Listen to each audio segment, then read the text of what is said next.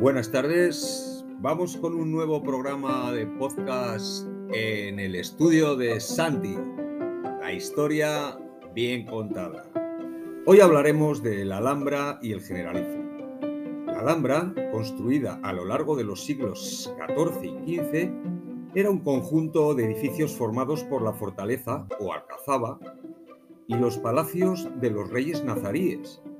El conjunto palaciego se organizaba en dos espacios. Uno, el espacio público, que era la zona en la que el rey ejercía sus funciones de gobierno.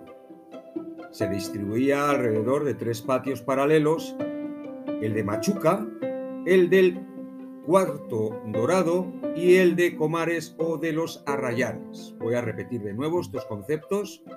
El de Machuca, el del Cuarto Dorado y el de Comares o de los Arrayanes. Un segundo espacio eran las dependencias privadas, formadas también la zona en la que vivía el rey, su familia y sus sirvientes. Se disponían alrededor del patio de los leones, famoso patio de los leones. En el este, en la bóveda de la sala de los reyes, se, realizaron pinturas de los monarcas nazaríes.